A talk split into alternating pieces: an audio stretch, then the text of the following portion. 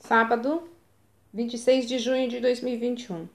A leitura do texto bíblico está no livro de Deuteronômio, capítulo 3, dos versículos 12 até o 22. O título de hoje é Liderança. Uma liderança correta facilita o trabalho e a convivência em qualquer área da vida comunitária.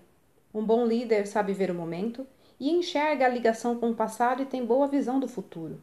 Também é capaz de equilibrar de forma saudável os interesses das minorias e o bem da coletividade.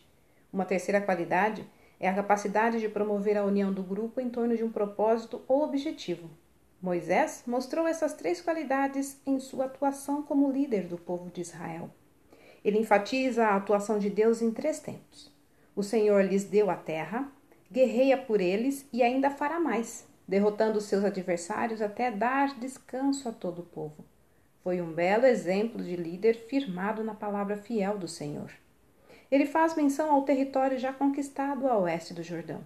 Os israelitas das tribos de Ruben, Gade e a parte de Manassés tinham pedido para recebê-lo como sua herança. Moisés concordou, mas estipulou uma condição para que os demais não saíssem prejudicados. Os guerreiros dessas tribos acompanhariam o povo na travessia do Jordão e nas batalhas pelo restante do território. Enquanto essas lutas não terminassem, apenas mulheres, crianças e animais poderiam ficar ali. Por fim, outra habilidade que podemos notar em Moisés é o valor que ele dá à união, referindo-se várias vezes ao Senhor, o vosso Deus. Ele colocou o povo frente a frente com Deus, mostrando que sua liderança vinha do Senhor, não de uma escolha pessoal. Submeter o grupo a todo Deus é o caminho para unir e manter paz entre os integrantes da comunidade.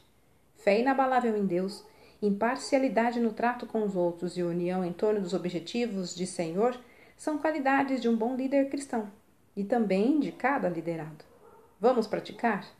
Olha, líder excelente é aquele que se submete a Deus. O mesmo vale para o liderado. Texto retirado do presente diário da Rádio Transmundial, edição 24.